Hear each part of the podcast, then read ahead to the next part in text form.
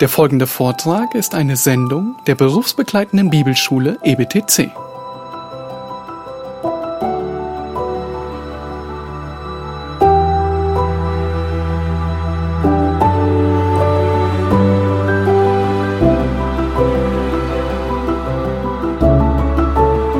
die Wahrheit vereint. Lass uns zu Vers 3 gehen. Und die zweite Wahrheit, die wir lernen, ist, die Wahrheit vereint, die Wahrheit segnet. Schaut euch Vers 3 an, oder beziehungsweise ich lese schon, lese schon ab Vers 2. Um der Wahrheit willen, die in uns bleibt und mit uns sein wird in Ewigkeit. In Ewigkeit wird die Wahrheit mit uns sein. Und jetzt schaut euch Vers 3 an. Mit uns wird sein Gnade, Barmherzigkeit, Friede von Gott dem Vater und von Jesus Christus, dem Sohn des Vaters, in Wahrheit und Liebe. Nun, der Ort, wo du und ich, wo wir Segnungen erfahren, ist der Ort der Wahrheit und der Liebe. Das ist der schmale Weg, der zum Himmel führt. Das ist der Weg durch die enge Pforte hindurch. Nun, Wahrheit ist das, was äh, in dieser Welt so kostbar ist wie Gold und so selten ist wie Gold. Es gibt es nicht wie Sand am Meer. Nun, das kann auch nicht anders sein. Warum? Weil der Gott dieser Welt, welche Eigenschaft hat der Gott dieser Welt? In Johannes 8, Vers 44, da sagt Jesus, er ist ein Menschenmörder von Anfang an. Und was ist gleich, was setzt er gleich hinten an?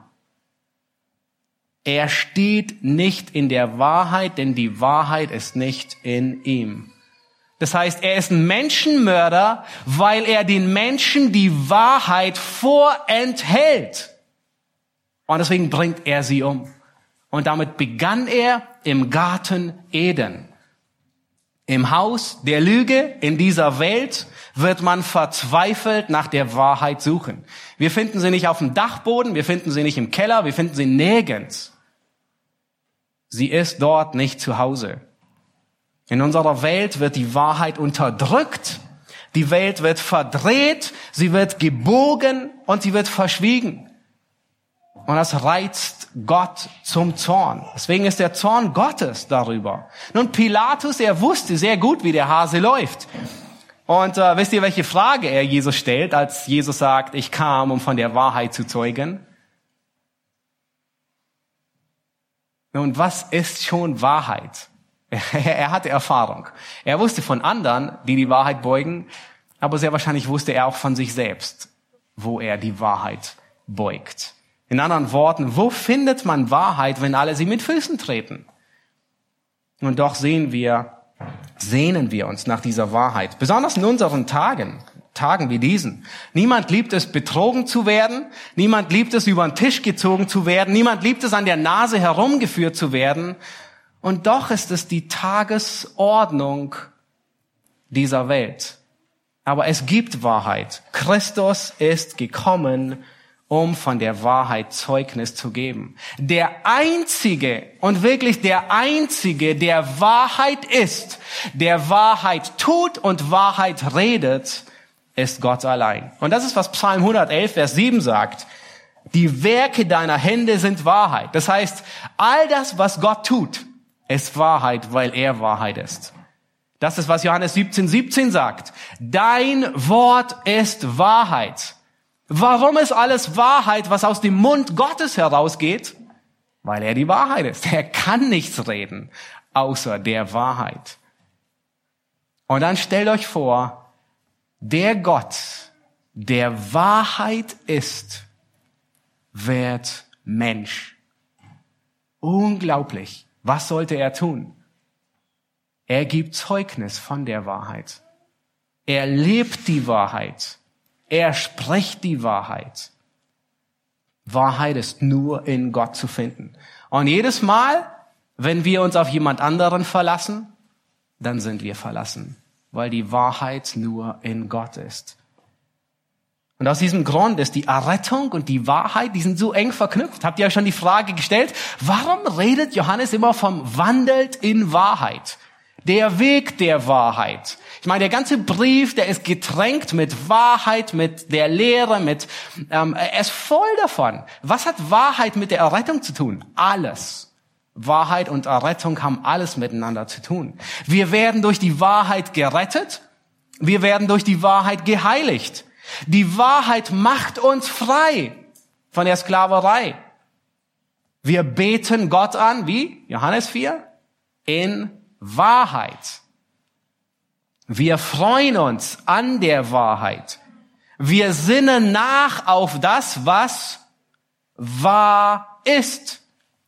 Wir hören die Wahrheit. Wir gehorchen der Wahrheit. Wir lieben die Wahrheit und wir lieben die, die aus der Wahrheit geboren sind. Und wir wandeln in der Wahrheit. Nun, das bedeutet, dass wir im Reich der Wahrheit unser Leben führen. Ja, die Wahrheit bestimmt unser Denken, die Wahrheit bestimmt unser Reden und die Wahrheit bestimmt unser Tun. Nun, kurzum, der Weg der Wahrheit ist der Weg, wo wir die Segnungen Gottes erfahren. Habt ihr gesehen, welche Segnungen in diesem Vers erwähnt werden? Er nennt Gnade, Barmherzigkeit und Friede. Die Straße, auf denen wir diese Segnungen finden, und zweimal dürft ihr, nein, einmal dürft ihr raten, wo finden wir sie? Auf dem breiten Weg? Sicher nicht. Auf dem schmalen Weg. Auf dem Weg der Wahrheit finden wir Gnade, Barmherzigkeit und Friede. Und schaut euch die Entschlossenheit an. Deswegen habe ich auch die Elberfelder genommen, weil sie es sehr, sehr klar ausdrückt. Um der Wahrheit willen ähm, beziehungsweise Vers 3, mit uns wird sein Gnade, Barmherzigkeit, Friede. Nun, Johannes, es ist nicht ein so ganz unsicheres, oh, wir wünschen euch Gnade, Barmherzigkeit, Friede, ihr Empfänger, an die ich schreibe. Es ist nicht eine Geburtstagskarte, die Johannes hier schreibt, sondern man könnte sagen, es ist eine Police, die garantiert, voller Gewissheit, mit uns wird sein die Gnade, Barmherzigkeit und der Friede. Die Gnade Gottes. Das ist die unverdiente Gunst Gottes. Im Alten Testament wird immer wieder gesagt von Personen, ähm, das ist diese besondere Redewendung, und er fand Gnade in den, vor Gott oder in den Augen Gottes. Und es bedeutet, dass Gott mit ihm nicht umgeht nach seinem Vergehen, nach seiner Sünde, sondern seiner Barmherzigkeit. Seine Gnade hat uns gerettet. Wir haben kein Recht auf Gnade. Es gibt kein Menschenrecht auf Gnade. Aber wir empfangen Gnade beim Thron der Gnade. Und erstaunlicherweise ist es David, der das im Alten Testament so großartig ausdrückt. In Psalm 23 drückt David es mit derselben Gewissheit aus, wo er Gnade findet. Wisst ihr wo? Nun, es gab dieses Bild vom schmalen Weg noch nicht zu Davids Zeiten, Psalm 23. Aber er sagt mit derselben Gewissheit, nur Güte und Gnade werden mir folgen mein Leben lang. Und ich werde bleiben im Haus des Herrn immer da. Dieselbe Entschlossenheit. Auf dem Weg der Gerechten dem Weg der Wahrheit ist Gnade, auf dem Weg der Gottlosen und Spötter folgt Zorn und das Gericht. Das ist der breite Weg. Nun, die zweite Wahrheit ist Barmherzigkeit. Nun, was ist Barmherzigkeit? Barmherzigkeit ist das tiefe Mitgefühl, das Gott mit uns Schwachen hat. Nun, wenn dein Kind läuft und die Treppen runterfällt, kennt ihr das? Ah, es tut weh, nur beim Zugucken. Und die blauen Flecken sind noch nicht zu sehen, aber man weiß, sie kommen. Und es beginnt zu weinen. Und was tust du? Und ich hoffe, niemand von euch würde wirklich bei ernsthaften Schmerzen sagen, nun stell dich nicht so an. Das ist das Gegenteil von Barmherzigkeit. Ein schroffes, stell dich nicht so an, das ist so wie ein Fausthieb auf eine Prellung, die sowieso schon wehtut. Nein, wonach wir uns sehnen, in aller Traurigkeit, in allem Leid, in allem Schmerz, ist nach Mitgefühl. Und wisst ihr, wo wir das finden? Auf dem Weg der Wahrheit, bei Christus. Christus ist voller Mitgefühl. Er ist barmherzig. Das verlorene Schaf, das sich verehrt hat, Wisst ihr, wie er es zurückbringt? Er scheucht es nicht vor sich her. Geh in den Stall zurück. Oh, Entschuldigung. Sondern er nimmt es auf seinen Arm und trägt es zurück nach Hause. Hesekiel 34, 16 sagt, das Verlorene will ich suchen, das Verscheuchte zurückholen, das Verwundete verbinden, das Schwache will ich stärken. Jesaja 42, wir kennen diese, diese Verse so gut. Ich glaube, wir haben sie an Weihnachten gehört. Das geknickte Rohr wird er nicht, nicht ganz zerbrechen. Den glimmenden Docht wird er nicht auslöschen. Das ist Barmherzigkeit. Das ist Mitgefühl Gottes. Wir haben einen großen, hohen Priester, der Mitleid hat mit unseren Schwachheiten. Und das ist, was wir Tag für Tag brauchen in einer gefallenen Welt, wo wir fast jeden Tag die Treppe runterfallen. Wo Leid und Schmerz an der Tagesordnung ist, wo selbst unsere Sünde uns plagt. Jakobus, er formuliert es sehr großartig und sagt, und er spricht ebenfalls von der Barmherzigkeit Gottes. Er sagt, siehe, wir preisen die glücklich, welche standhaft ausharren. Und dann sagt er, vom, von, von Hiobs standhaftem Ausharren habt ihr gehört. Und ihr habt das Ende gesehen, das der Herr für ihn bereitet hat. Und jetzt sagt Jakobus, warum? Denn der Herr ist voll Mitgefühl, Mitleid und Erbarmen. Brauchst du Erbarmen? Der einzige Ort, an dem wir das frische, erquickende Wasser der Barmherzigkeit Gottes finden, ist auf dem Weg der Wahrheit. Und dann die letzte Segnung, die er hier nennt, ist Frieden. Auf der Straße der Wahrheit finden wir Friede mit Gott und Friede von Gott. Wahrheit und Liebe, sie treiben die Furcht aus. Nun, auf den Leitplanken zwischen Wahrheit und Liebe, da herrscht Friede. Und David ist es wieder, der das in großartiger Weise formuliert. Und in Psalm 23 sagt er in Vers 4, und wenn ich auch wanderte durch das Tal des Todesschatten, so fürchte ich kein Unglück. In anderen Worten, ich habe keine Angst. Ich habe Zuversicht. Ich habe Frieden. Warum? Denn du bist bei mir. Dein Stecken und Stab, sie trösten mich. Und wenn dein Herz unruhig ist, wenn du dich fürchtest, dann beruhigt, beruhigst du dein Herz am besten mit der Wahrheit Gottes. Das ist die einzige Medizin, die keine Nebenwirkungen hat. Beruhigung des Herzens mit der Wahrheit Gottes. Und ich möchte dich fragen, bist du auf dem richtigen Weg? Bist du auf dem Weg der Wahrheit? Weil der andere Weg, er führt ins Verderben. Freust du dich an der Zuversicht? Freust du dich an der Gnade Gottes, an der Barmherzigkeit Gottes, an dem Frieden Gottes? Wir haben gesehen, Wahrheit, sie vereint und Wahrheit segnet. Nun wollen wir uns ansehen, die dritte Wahrheit, Wahrheit ermutigt. Schaut euch Vers 4 an. In Vers 4, da sagt Johannes, ich habe mich sehr gefreut, dass ich von deinen Kindern, hier ist eine Klammer, die wirklich dahin gehört, gefunden habe, die in der Wahrheit wandeln, wie wir von dem Vater ein Gebot empfangen haben.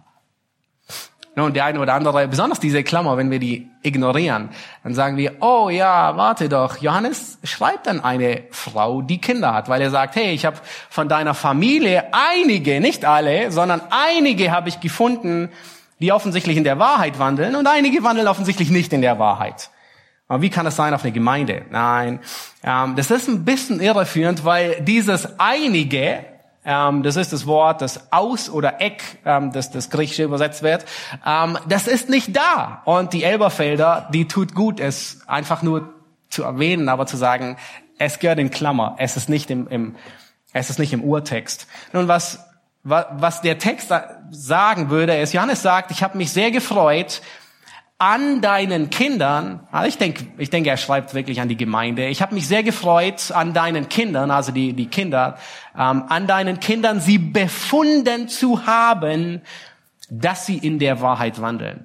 Also er sagt, ich habe mich gefreut, nicht an einigen, sondern ähm, Lenski, einer der Kommentatoren, er sagt, dieses einige ist nicht, ist nicht teilweise, ist nicht ein Partitiv im Sinne von es nur einige, sondern alle.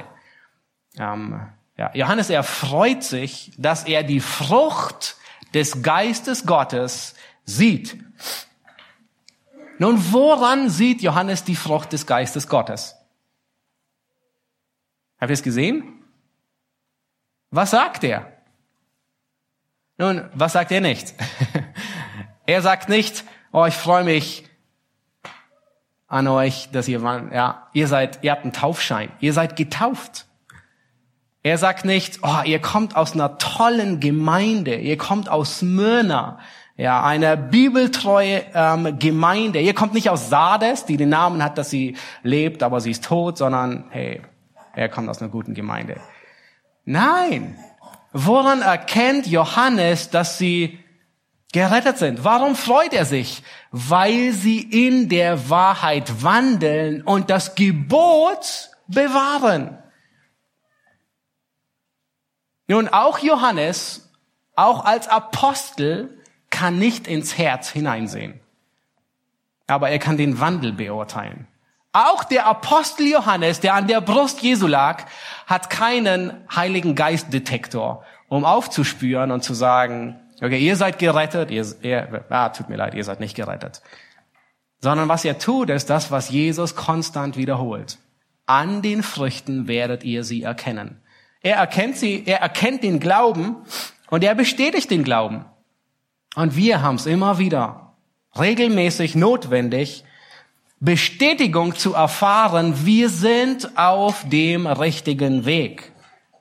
Und ich weiß nicht, wie es dir geht beim Autofahren, aber manchmal nicht, dass ich abgelenkt bin im Sinne von ich passe nicht auf, aber hin und wieder, ähm, wenn ich in Gedanken versunken bin oder im Gespräch bin, mit wem auch immer, dann kann es gut sein, dass ich nicht so sehr, dass ich zwar auf die Straße achte, aber nicht so sehr auf die Schilder. Und es kam häufiger vor, wie mir lieb war, dass ich die Ausfahrt verpasst habe oder einfach weitergefahren bin und äh, ich hätte eigentlich ähm, abbiegen müssen. Nun, in Deutschland gibt es, oder alle, die wir unterwegs sind, wir haben unterschiedliche Geräte oder Dinge, die uns, die uns warnen oder bestätigen und sagen, oh, du bist immer noch auf dem richtigen Weg. Nun, welche Farbe haben die Autobahnschilder? Die Kids, die müssen das eigentlich auch alle wissen. Blau, richtig. Das heißt, wenn du auf der Autobahn unterwegs bist und immer blaue Schilder siehst, und wenn auf einmal ein gelbes da ist, dann solltest du, egal wie versunken du bist, denken, hier ist was faul. Bin ich nicht mehr auf der Autobahn? Ja, die meisten von uns haben einen Navi und äh, ein Navi, das sogar spricht mit uns. Und spätestens, wenn wir auf dem falschen Weg sind, sagt es bitte wenden oder oder nehmen Sie die nächste Ausfahrt, wie auch immer. Das heißt, wir brauchen regelmäßig und immer wieder schauen wir so mit einem Auge, ja, es ist der, ist der Weg blau oder je nachdem welche Farbe das ist, ja, grün ähm, oder ist irgendwas anders auf dem Navi. Regelmäßig brauchen wir die Gewissheit und den Zuspruch, ja, du bist auf dem richtigen Weg. Und diesen Zuspruch, wo finden wir ihn? Auf dem breiten Weg oder auf dem schmalen Weg? Und was für eine Frage. Auf dem Weg der Wahrheit. In der Wahrheit. Du findest Zuspruch, dass du auf dem richtigen Weg bist, wenn du dich mit der Wahrheit beschäftigst. Sei es im Wort Gottes, sei es in der stillen Zeit, im Gebet. Und wenn du die Wahrheit ausklammerst, dann, dann, dann wirst du nicht mehr so schnell feststellen, bist du noch in der Wahrheit oder nicht mehr in der Wahrheit. Den Zuspruch, dass du auf dem richtigen Weg bist, den finden wir in der Gemeinde. Beim Abendmahl. Ein wichtiger Aspekt, den das Abendmahl beinhaltet, zu sagen, ja, den, den, den Zuspruch finden wir in der Gemeinschaft der Gläubigen. Deswegen kommen wir nicht 10.30 Uhr und setzen uns auf den Platz und verlassen um, wann auch immer die Predigt zu Ende ist, äh, den Gottesdienst und sind durch die Tür weg. Weil wir in der Gemeinschaft so viele Dinge ausleben, unter anderem den Zuspruch, dass wir auf dem richtigen Weg sind, dass wir in der Wahrheit sind. Und das ist, was Johannes tut. Wie ein geistlicher Vater ermutigt er seine Kinder im Glauben. Er erkennt, dass sie wachsen im Glauben und er bestätigt, dass sie wachsen. Wenn du im Glauben reif bist, dann ermutige andere in ihrem Wandel. Wenn du geistliche Frucht siehst bei anderen und es beurteilen kannst, dass es geistliche Frucht ist, ermutige sie. Sag ihnen, dass du dich freust an ihrem Wachstum. Und das sehen wir bei allen Aposteln. Paulus sagt es den Römern, euer Gehorsam ist überall bekannt. Oh, ihr Römer, toll, unglaublich. Und er hat sie noch nicht mal gesehen. Darum freue ich mich euretwegen. Also er sagt, ich, ich freue mich zu sehen, dass euer Gehorsam bekannt ist. Und, und es ist bekannt, ihr seid gehorsam. Ich meine, ich war überrascht, dass er sogar den Korinthern dergleichen sagt. Im zweiten Korintherbrief sagt er, nun freue ich mich, dass ihr in der Buße betrübt worden seid. Das ist auch eine, Frucht, eine gute Frucht. Sie sind traurig, dass sie in Sünde gelebt haben. Selbe bei unseren Kindern. Freuen wir uns, wenn sie ihren Bruder geärgert haben und es ihnen wirklich leid tut? Ja, wir freuen uns, weil es eine gottgewollte Betrübnis über die Sünde ist. Und dann sagt er den Korinther nochmal, ich freue mich, dass ich mich in allem auf euch verlassen kann. Ich weiß jetzt nicht, wie sehr Paulus hier übertrieben hat oder nicht, aber das werden wir im Himmel erfahren. Aber er schreibt ihnen und er ermutigt sie und sagt, ich, ich freue mich trotz allem, was, trotz allem Desaster, das da ist in der Gemeinde, es ist langsames Wachstum zu sehen. Wahrheit ermutigt und bestätigt, auf dem richtigen Weg zu sein. Unglaublich. Wahrheit vereint. Was war der zweite, die zweite Wahrheit? Wahrheit segnet. Wahrheit ermutigt. Und dann kommen wir zum letzten Punkt. Wahrheit liebt. Schaut euch Vers 5 und 6 an. Und nun bitte ich dich, Herrin, nicht als schriebe ich dir ein neues Gebot, sondern das, welches wir von Anfang an gehabt haben, dass wir einander lieben. Und dies ist die Liebe, dass wir nach seinen Geboten wandeln. Dies ist das Gebot, wie ihr es von Anfang an gehört habt, dass ihr darin wandeln sollt. Und es geht hier konstant um Wandeln. Seht ihr das? Einfach um auf dem Weg der Wahrheit dort ist Liebe. Wer in Wahrheit wandelt, der liebt. Nun kommen uns diese Worte hier bekannt vor? Oh, sehr bekannt. Ja, wir erinnern uns an Johannes 13. Jesus sagt, ein neues Gebot gebe ich euch, dass ihr einander lieben sollt, wie ich euch geliebt habe. Ja, es ist, diese zwei Verse sind ähm, wie die Zusammenfassung des ersten Johannesbriefes.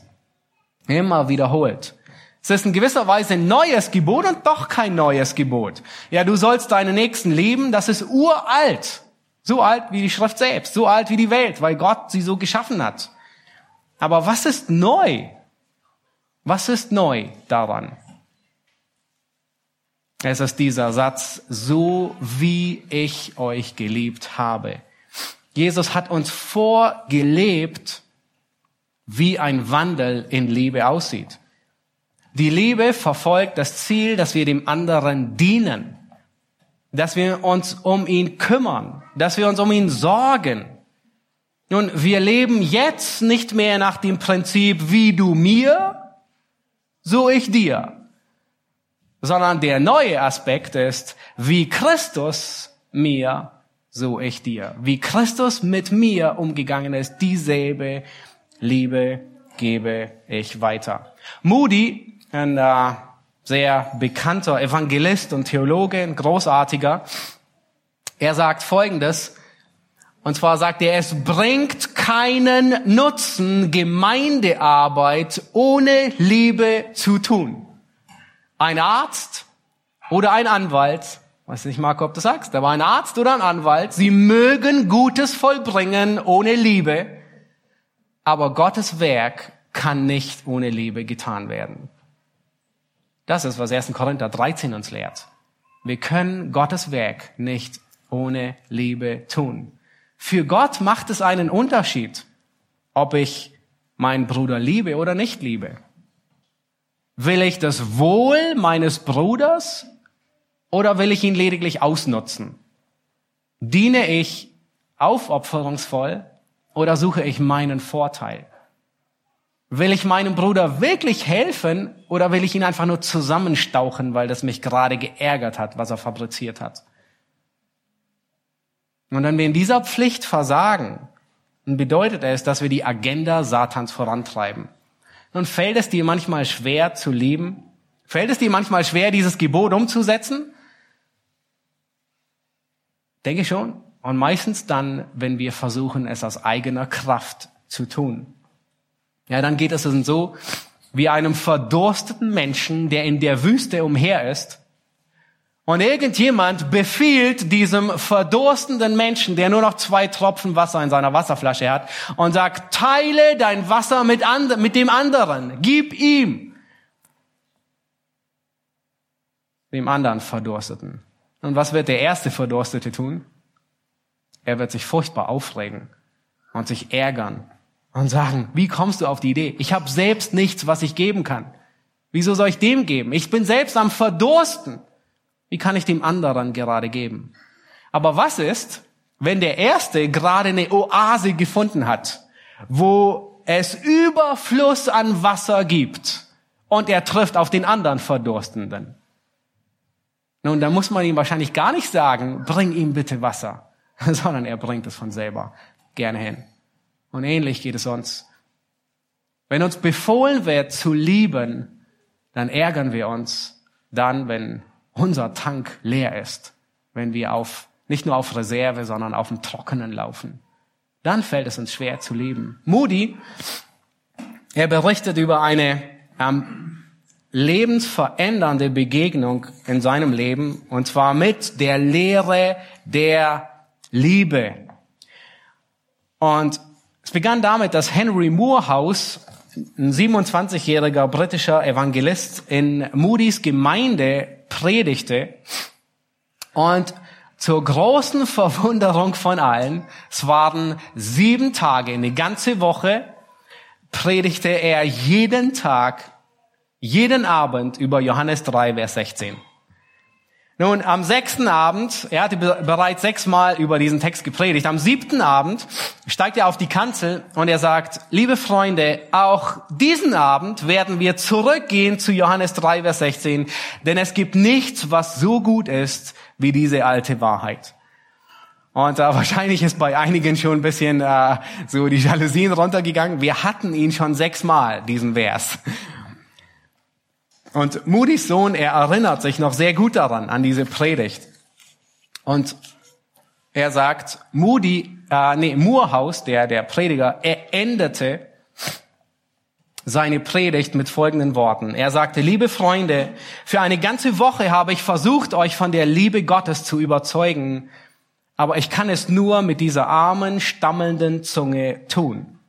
Wenn ich die Leiter Jakobs borgen könnte, um in den Himmel zu steigen, damit ich Gabriel, der immerfort in der Gegenwart des Allmächtigen ist, fragen könnte, wie sehr der Vater die Welt liebt, dann könnte er nichts anderes sagen wie diesen Vers. So sehr hat Gott die Welt geliebt, dass er seinen einzig geborenen Sohn gab, damit jeder, der an ihn glaubt, nicht verloren geht, sondern ewiges Leben hat. Und Moody erinnert sich an, an diese Woche und was danach begann. Er sagte, das war wie gute Nachricht aus fernem Land. Ich habe alles aufgesogen und getrunken. Es gibt nichts Anzieherendes in dieser Welt als die Liebe. Und dann beschreibt Moody, was, was weiter geschah. Und er sagt, ich nahm das Wort Liebe und ich weiß nicht mehr, wie viele Wochen ich brauchte, um jeden Abschnitt zu studieren, in dem das Wort vorkam, bis ich schlussendlich mir nicht anders helfen konnte und begann, Menschen zu lieben. Das Ergebnis der Liebe Gottes drängt uns, anderen Liebe weiterzugeben. Das ist, was Johannes in 1. Johannes 4, Vers 19 sagt. Wir lieben, weil er uns zuerst geliebt hat. Das heißt, wir geben nur das weiter, was wir empfangen haben. Ein Wandel in Wahrheit führt zu einem Wandel in Liebe. Manchmal denken wir, die beiden schließen sich aus, aber Wahrheit und Liebe, sie sind keine Feinde. Wahrheit und Liebe sind auch keine Stiefkinder. Sie sind Zwillinge.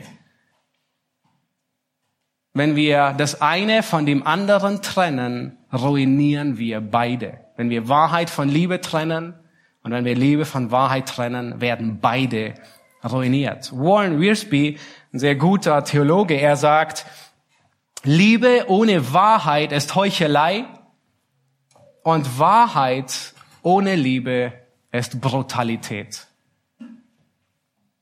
Wir können und dürfen die beiden nicht ausspielen. Galater erinnert uns, sollen wir unseren Bruder zurechtweisen, wenn er sündigt? Ja, aber Paulus fügt hinzu, in welcher Haltung? In Sanftmut. Jesus hat seinen Jüngern, manchmal hat er sie verschont, ihnen die ganze Wahrheit zu nennen, weil sie sie nicht ertragen konnten. Seine Leidensankündigung hat er auf drei Etappen portioniert, weil sie nicht alles vertragen konnten. Das ist die Wahrheit, aber er hat es mit viel Liebe, Barmherzigkeit und mit Mitleid gegeben. Die Wahrheit ohne Liebe zu sagen, entmutigt, es frustriert und es zerschmettert. Aber beides zusammen, die Wahrheit in Liebe zu sagen, baut auf und es gibt Hoffnung. Lass uns auf diesem Weg der Wahrheit wandeln.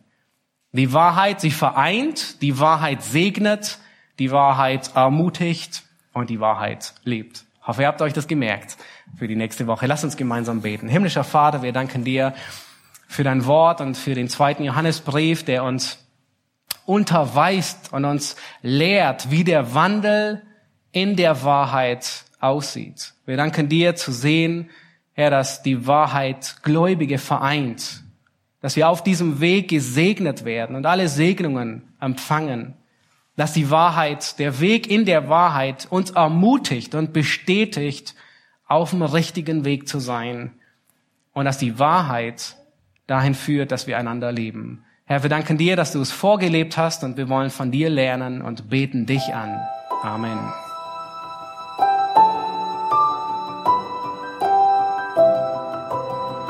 Diese Sendung war von der berufsbegleitenden Bibelschule EBTC. Unser Ziel ist, Jünger fürs Leben zuzurüsten, um der Gemeinde Christi zu dienen. Weitere Beiträge, Bücher und Informationen findest du auf ebtc.org.